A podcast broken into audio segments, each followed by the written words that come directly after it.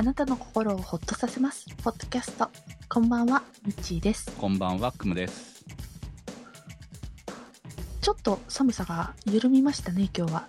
うん、あのー今日は暖房も何もつけてないです、部屋あ、珍しいね。は。はい、もうそのぐらい、今日は大丈夫。で、うんあのーやっぱり、バイク乗ってると分かりますね。気温の差。うんうん今日ちょうど映画を見に、急にね、映画見ようと思って、朝から、えーバイク乗って、3時うん片道30分ぐらい走って映画見てきたんですけど、行きも帰りも、まあ、さ寒くないわけじゃないよ、それはね。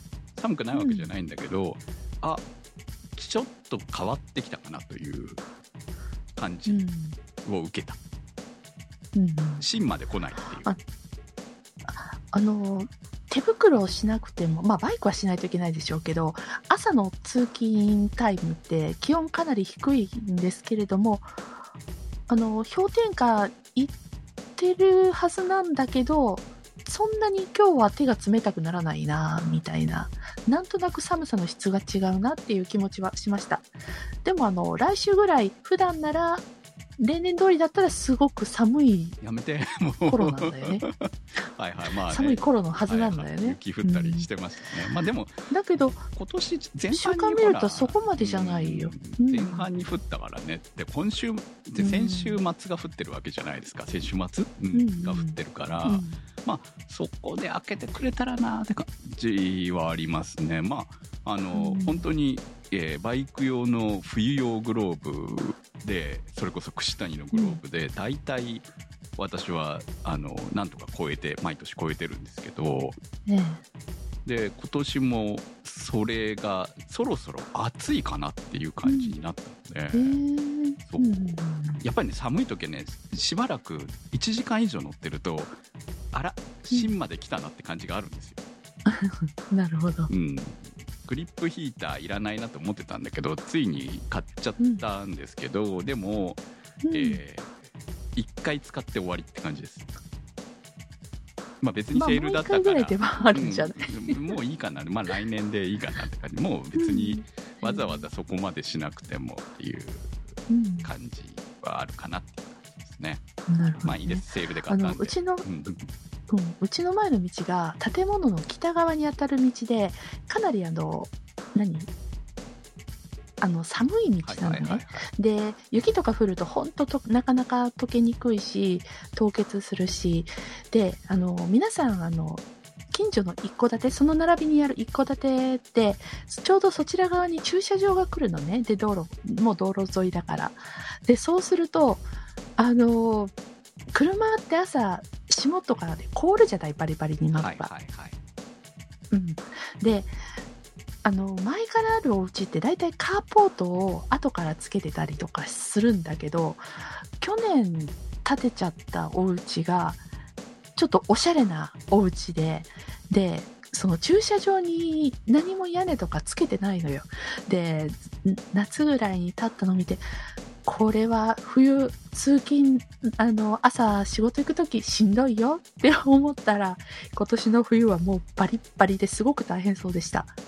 まあ、うこち、れあの後付けでカーポートつけるとダサいよなとかね、ちょっとな。るほどね。おしゃれな最近の店、えー家だとね、そうでしょうね。まあ、うちカーポート片方だけついてるんですけど、そちらの方のうん窓は大丈夫で、うん そうじゃない方は必ずやらやってますもんね。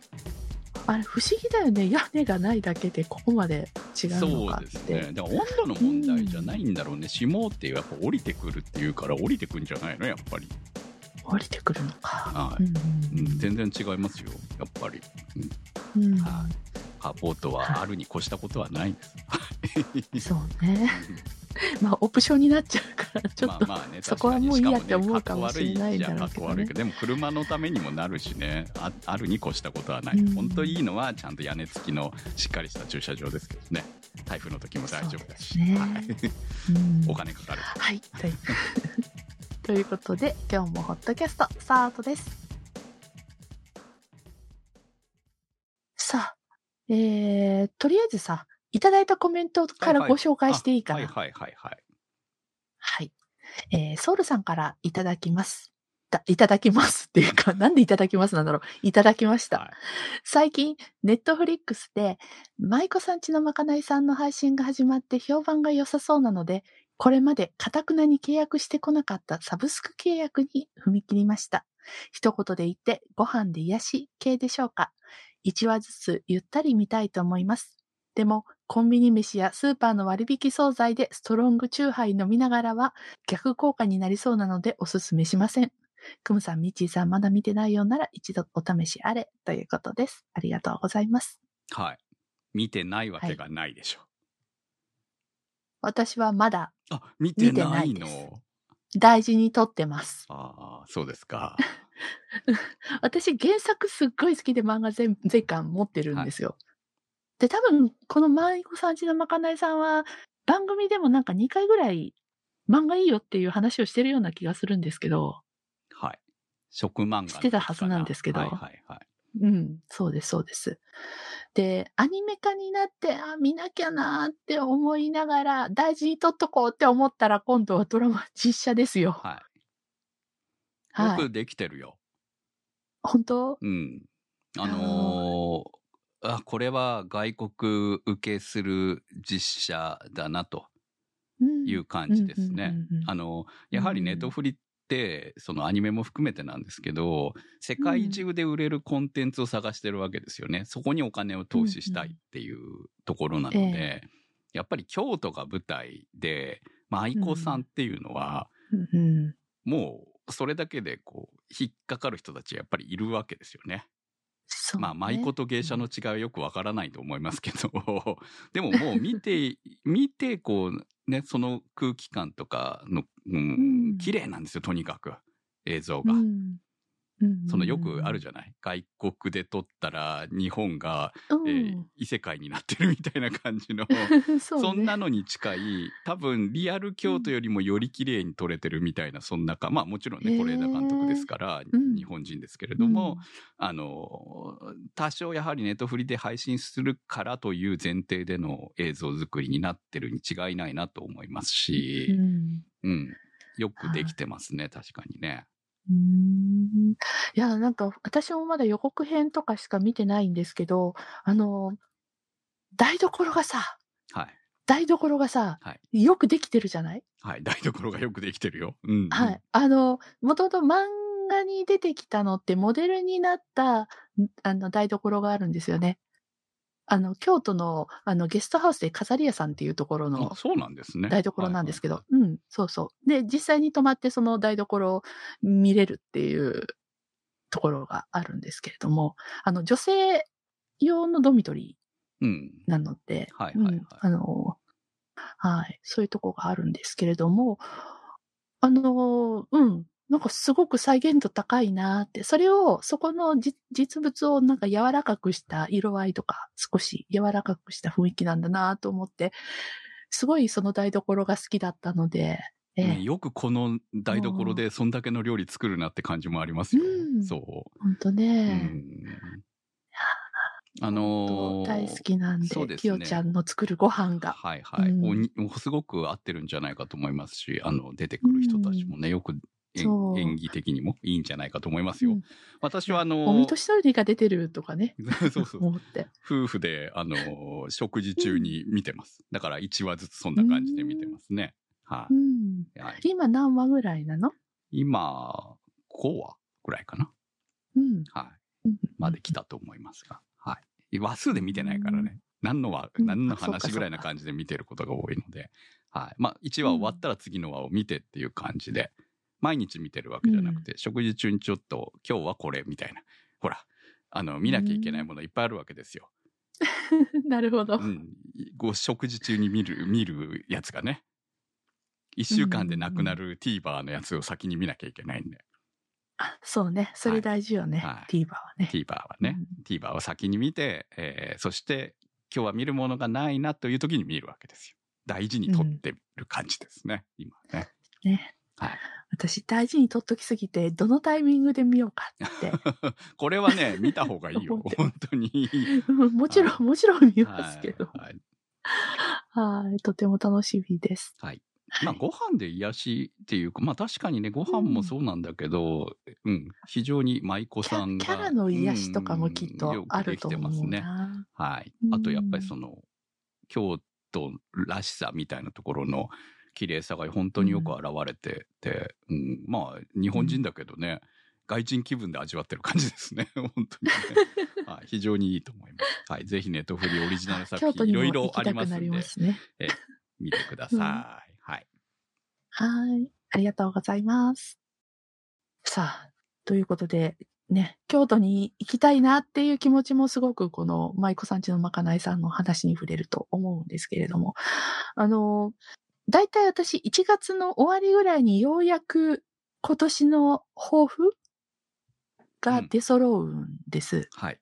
で、揃う。はい。え まあ、出一揃うんです年始まってからね大。うん。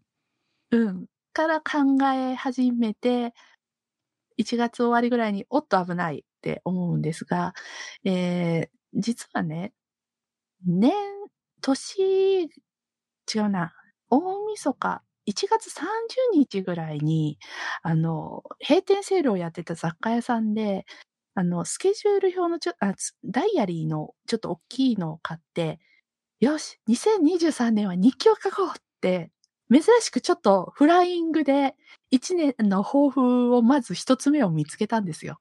はい。で、偉いな。そこから30日から書き始めて、31、はい大晦日、わかりました。これは三日坊1月主の1パターンだな。残念、2日坊主でした。1月1日から書いてなかった。で、1月で、なんか書かなきゃなとかなんとなく思ってたんだけど、1月29日、30日になって、やばいって、慌てふためいて、えー、頑張って半分ぐらい埋めました。え、それそれは違うと思いますよ。後から思い出しながら埋めるのは。まあ、とりあえずあったことだけあそうですねメメモ的に書いて、はい。そこから30日から改めて、はい。毎日今、あまあね。まあ、ちょこ、短いですけどね私。ちょこちょこと。ってるようなものでしょ。スケジュールに、今日何をしてそうしたっていうのを全部入れてるから、去年のやつを見れば、うんその、まあ、仕事から、そのプライベートまで、うんこの辺は、あ、これやってたんだなっていうのがわかるっていううん。の、まあそうねみたいなもんですよね。わかるだけでも違まうよね、やっぱりね。記録しとあけば。うん。うん。そうですね。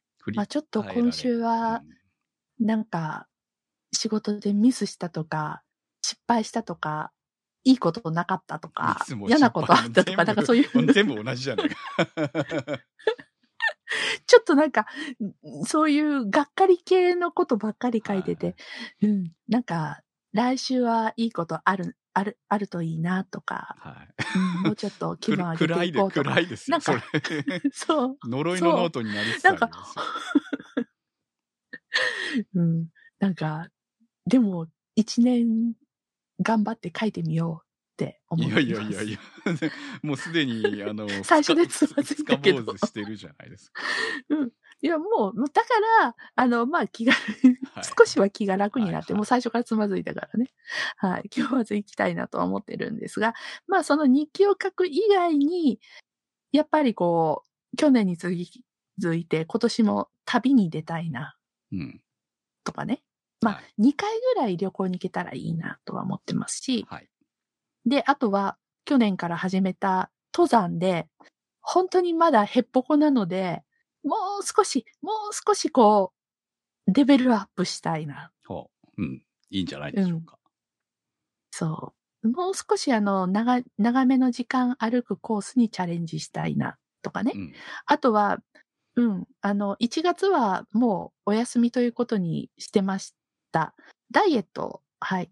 えー今年も、まあ、ちまちまとやっていきたいなと。去年調子良かったので今年も行きたい、頑張りたいなと思っていたり。はいまあ、去年と今年そんなに変わり映えはなかったりもするんです。劇的な目標っていうのとかはないんですけれども、とりあえず、楽しいことがあるといいな、と楽しいことがあるといいなは別に、それはで、でも、あるといいねじゃない。自分が作っていかないといけないんだなっていうのはね。いいそうですよ。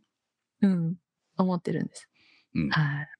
あとは、本当にね、一回キャンプにしてみたいなっていう欲が若干芽生えてるんですけど、はいはいはいはいはい。でも、でも、だからといってそのためにテントとか買うのは、レンタルとかありますからね。キャンプ場でレンタルもありますから。うん、うん。だから、グランピング、どうなん？グランピンそグにれはちょっと行違うの？くと、もう完全に全部セットされてますよ。うん。それでいいんでグランすかピン、グ？ランピングって食事から何から全部セットされてますよ。ああ、そうか。ちょっと違うんじゃないかなと思いまコす。コテージ？うん、そっちの方がバンガローじゃないですか。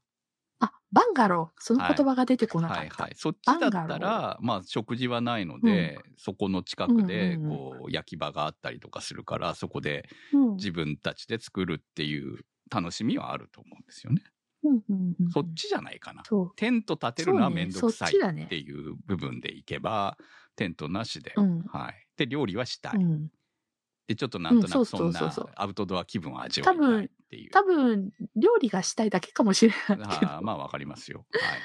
うん。私も単純にそのめんテント立てるのと撤収がめんどくさいって、テテント立てるのはいいんで、撤収がめんどくさいって思いますね。うん。うん。単純に。片付けね。片付けが。はい。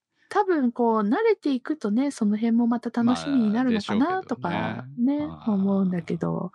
結局うんもまあそうのね、いろいろ買ったけど私も、あの、バイクでのそう。キャンプは諦めましたかそうなの？ら。荷物が積めない。そんなにこうちっちゃくできない。ああ。そう、素人こそ、その、荷物はやっぱ増えちゃう。うん。その、プロじゃない。車じゃないとなんじゃない？車だったらいけますよ。でも車、私う、んないんで。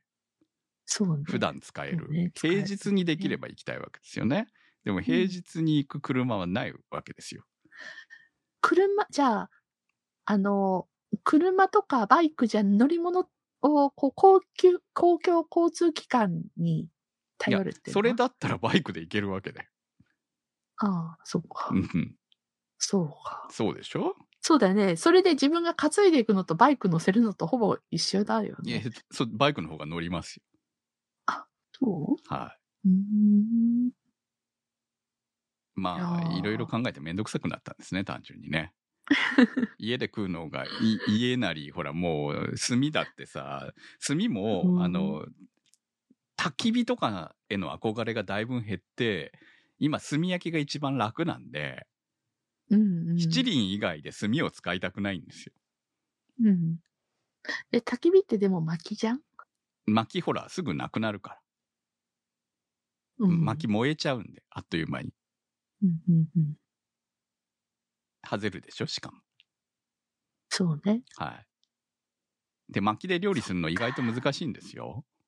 いや、そりゃ、そうでしょうと。そう。うん。で、結構置き火になるけど、置き火になってからがいいところと言いますが、その置き火も結構ね、あっという間になくなっちゃうんで、うん、それ置き火の状況を常にこう維持していくっていうのも大変で、うん。だから料理作るの意外と大変だなって思って。だからもうもちろんずっと慣れてる人たちはうまくやるんでしょうけど、うん。そって考えたら、あの、焚き火は楽しいんだけどね、焚き火はあくまでも焚き火を楽しむもので料理を作るもんじゃないなと思ってさ。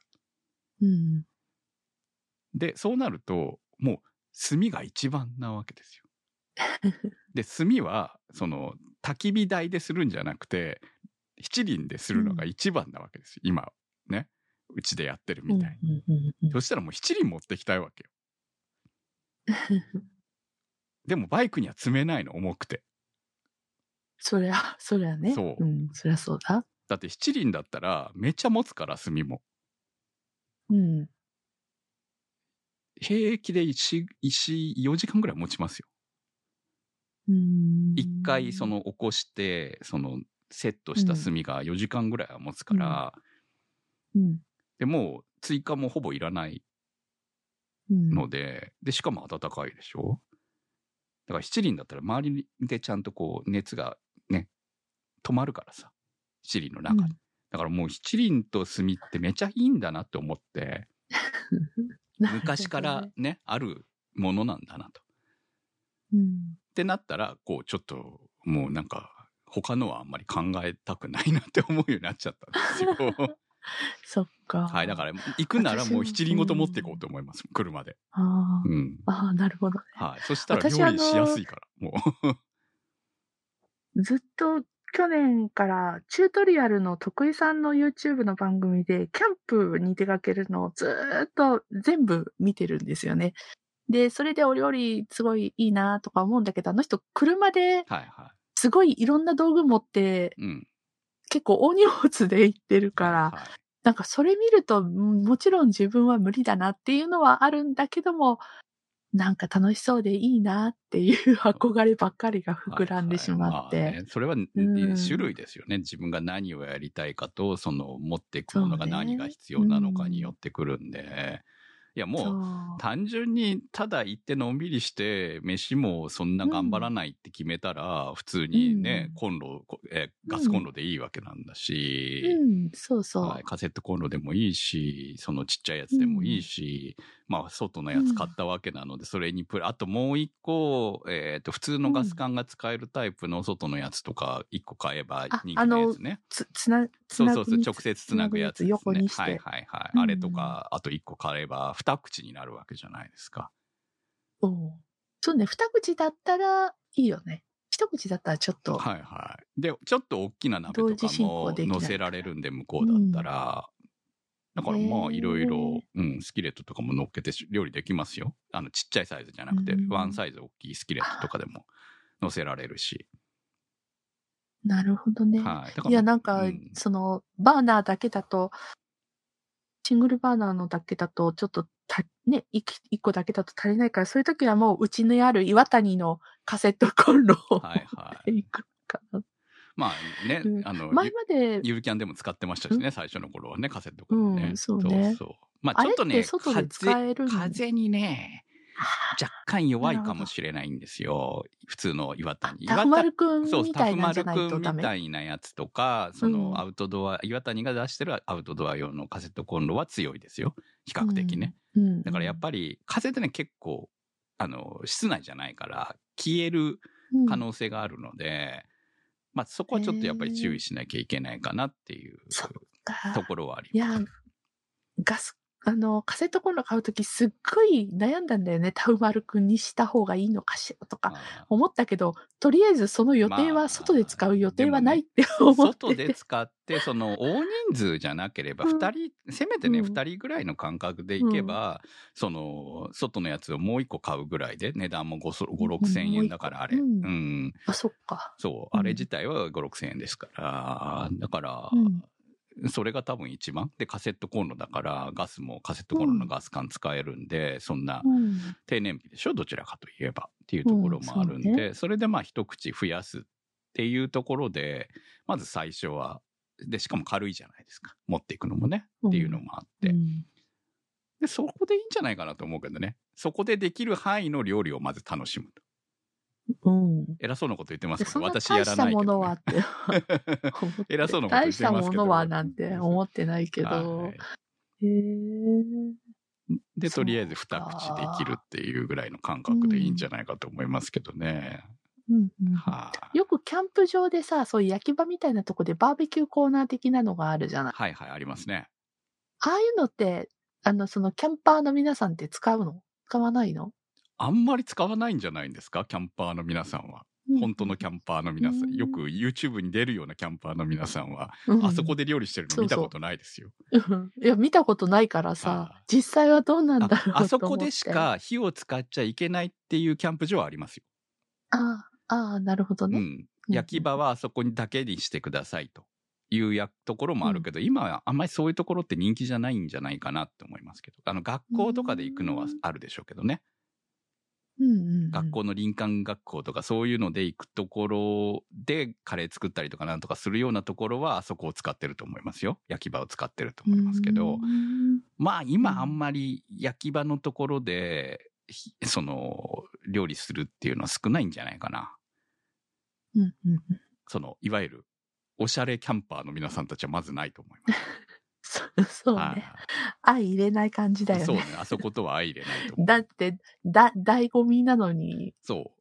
あそこで、そうっていうところになるので、そんなコンクリートっていうか、なんかね、うん。で囲まれた中で料理するかっていうところもね、ちょっと。まあ、風まとかね、まあ考えたら非常にいいんだけどね、確かにね。あれそはね。うね。なんかすごい林間学校感が出ちゃうよねそう。です、そうです、そうです。はい。そ うなるほど。昔、私、あの、コール、まあ今でもあるんですけど、うんコールマンの、うん。えーガスコンロ、ガス、ガスコンロって言っていいのかなバーナーなんですけど、を、あの、仕事先で、えーいただいて、多分大昔に話した記憶があるんですけど、なんか持ってる。そう、赤のやつを話をしてね。はいはいはい、うんで、それで料理してたっていう話をですね、まあ20代の頃やってたっていう話をしてたと思うんですよ。まあ大昔にね。うん。いまだにあるんで、今めちゃくちゃ値段上がっててさ、ちょっとびっくりしたんだけど、へーまだ補修部品さすがブーム。うん。まあ使えるんですけどね、今でにね。あの、部品もあるんで。うんただ、うん。持っていかないだけで重いから。うん。何でもそうなってるっていうね、今。やっぱり時代的にね。まあ、二口コンロついてるんで、うんあの、ただ、うんあの、な、なんだっけな、灯灯油じゃない、ガソリンが、ガソリン、ホワイトガソリンかな。うんで、えあー、火起こしするんで、まあ、火力はあるしね、普通に料理しようと思ったらめっちゃ便利なんですけど、でも、うん炭独特の味とかそういうのは一切ないからね。まあね、うん、そういう楽しみはないんだよね。もう、クムさんは炭の味を知ってしまったから。そうなんですよ。炭で何でもできちゃうから、まあその分うん重いっていうのはあるけど、それを除けばもうこれ、これがいいになっちゃったんで、うん。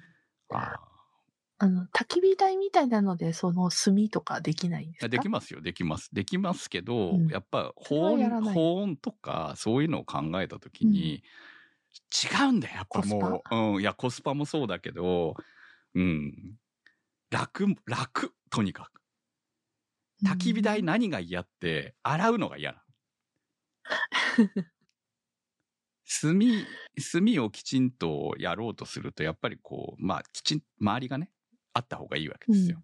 で、周りがあるやつで、そその炭をね、こう、起こして使ってると、で、料理をすると、油とか汚れとかががつくでしょ、うん、で、終わった後、そのすぐは捨てられないから置きっぱなしにしとって、うん翌日とかに、こう、清掃するんですけど、まあ今までやってたわけですよ。うん。うん。これがめんどくさい。そっか。そういうのこそ、ケルヒャンみたいなので、シャーッと、いや、でも、でもチーム。いやいやでもそのためにスチーマー持ってきます？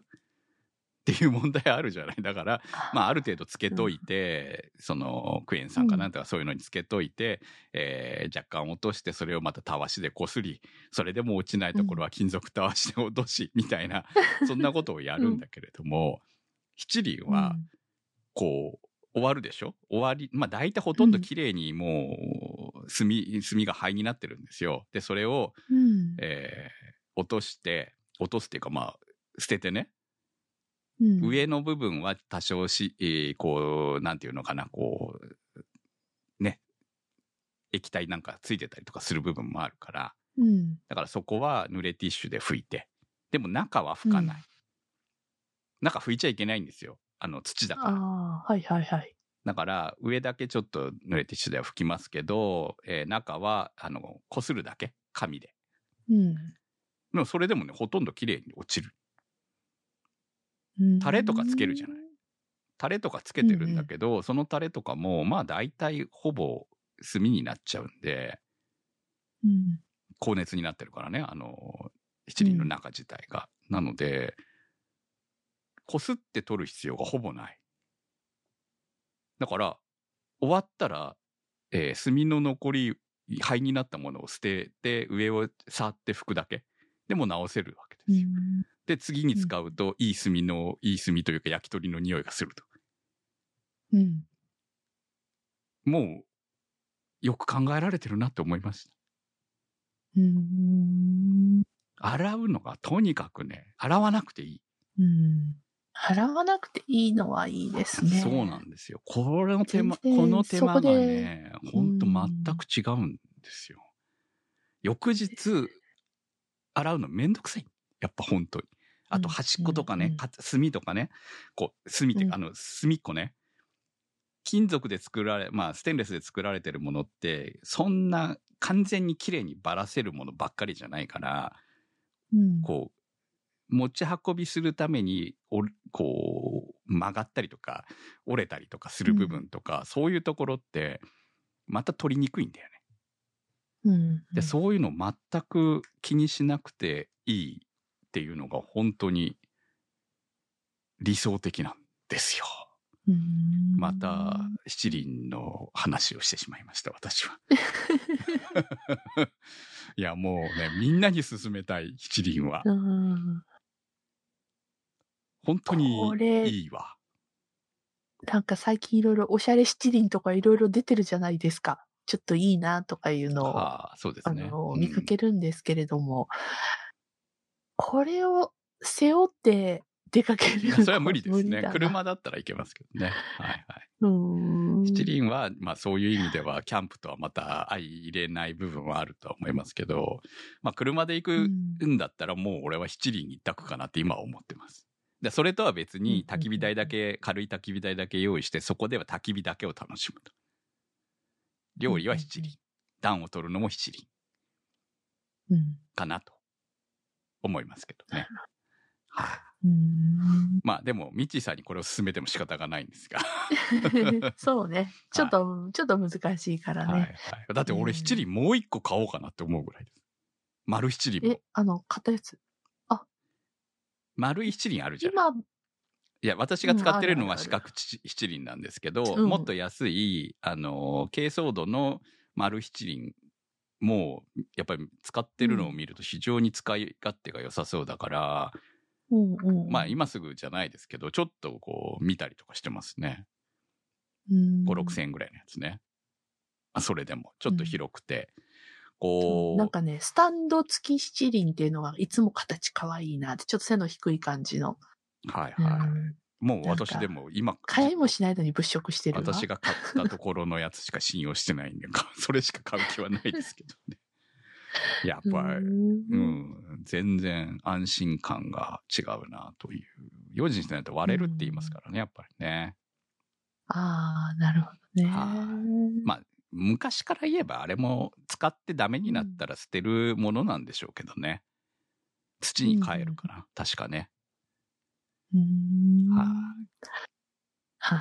あとは、キャンプといえば、あの、岩谷さんが今、カセットコンロ用で出してるダ、あの、ダッチオーブンみたいなのがある、ダッチオーブンがあるんですよね。あれも欲しいなと。ダッチオーブン重いよ。それ、それこそ、徒歩とかうんいやもちろんいや、なんか軽軽いらしいんだけど、ミニダッチオーブンって。はあ、ダッチオーブンとか、うちありますけど、燻製にしか使ってませんよ、もう。あ、そうなの？はいや、なんか憧れではあるからちょっと欲しいな、でも重いのはちょっとむ無理だなと思ってたい。ら、はうんい。。まさに外のダッチオーブン、軽い私のが持ってますから。はへえ。い。燻製と。夢は広がるけど、うんうんちょっと、夢は広がるけど、買い足す前に一遍お試しで、はい。ね、まあ、ダッチオーブン買うぐらいだったら、ロッチのスキレットのちょっと深みのあるやつとかで全然いいと思いますけどね。うん、うん。そうですね。はあ、まあ、わかりますよ。あれが欲しい、これが欲しいと思ってる時が一番楽しいんですよ。そう。そう、使う予定もないくせに、はい夜な夜な、アマゾンで 見てるんですよ。クムさんの話を聞いてダッチると、オーブンはね、羨最初に俺も買ったから、わかりますよ。欲しくなる気持ちはすごく。うん。でも私は知ってる。重いと使わなくなるってことを知ってる。そう。自分もそうだから、もうすでにそういう鉄物たちがあるからさ。はいそうなんです。鉄物はね、うん、まあ、使うものは使いますけど、う。うんん、スキレットはめっちゃまああとはやっ今でも活用してますよ。うん。ただね、もう、んしばらくはそのダッチオーブンを、その、油を、で、物を揚げる時用につしばらくは使ってたんですよ。うん。で、でも、もうそれすらもほら油の量がね、使うじゃない。うんっ。ていうのもあって、ね。スキレットの、えーっと、ロッジの台の方を、それに変えたのね。うんだ。から、油で物を揚げるときは、フライパンじゃなくて、えーっと、スキレットのふみんなが普段使ってるあのちっちゃい方じゃなく、もうワンサイズでかい方を、うん。えー唐揚げとか揚げるときも、まあ、唐揚げはちょっとあれかな。でも、えーとんかつぐらいだったらそれで揚げれるんで、うん。もうそれで揚げてますね。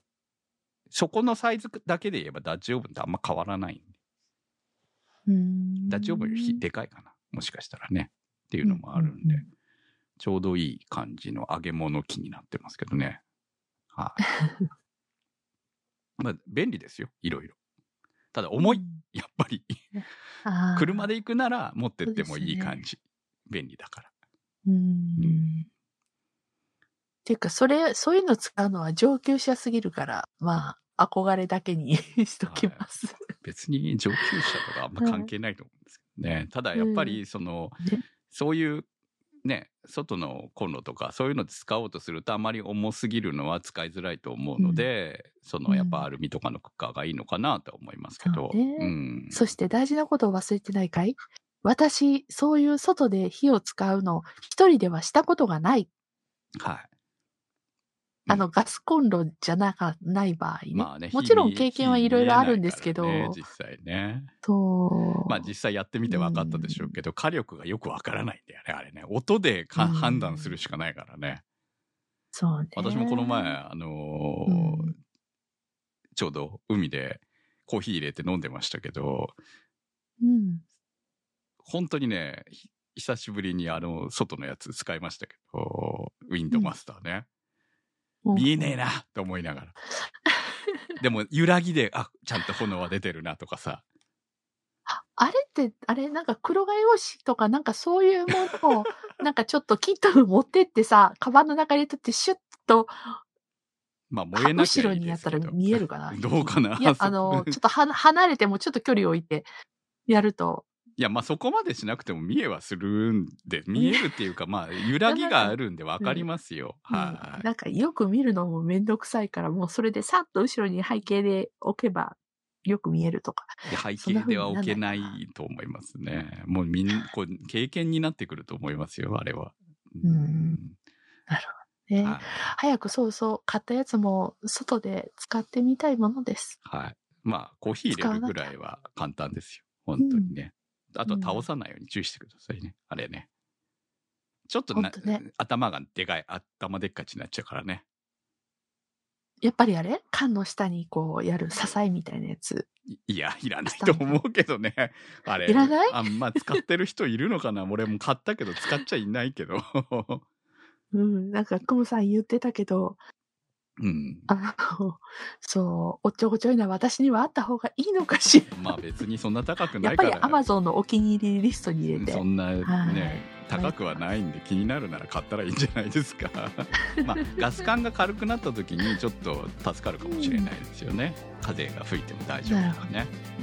うん。うんうん、はい。まあミッチーさんがどこまでいけるのかが楽しみですね。ねいやー、多分、うん。まあまあまあいいじゃないですか。こうそうね、ちょっとこう、うんなんかしてみたいなの気持ちが大事なんだと思いますよ。そう、ちょっとはいネ,、ネイチャーの中で過ごしたいはい。大事大事。私なんかほら。そんな気分で、あのーチェアリングしてるだけですから。うん。ブラック。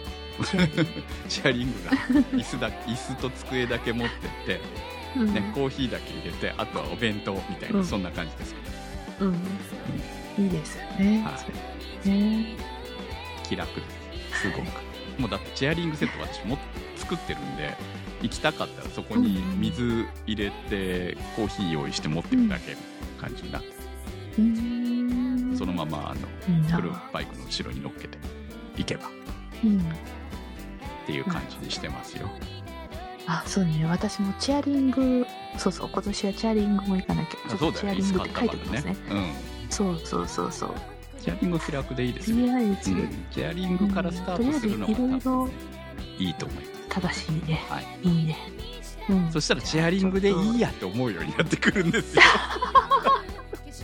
そこがねいけないとこかもしれないですねチェアリングめんどくさくないからチェアリングでいいやちょっとしたアウトドア気分も味わえるしみたいななるほどね。そう。焚き火じゃなくて炭でいいやってなるのと一緒かもしれない。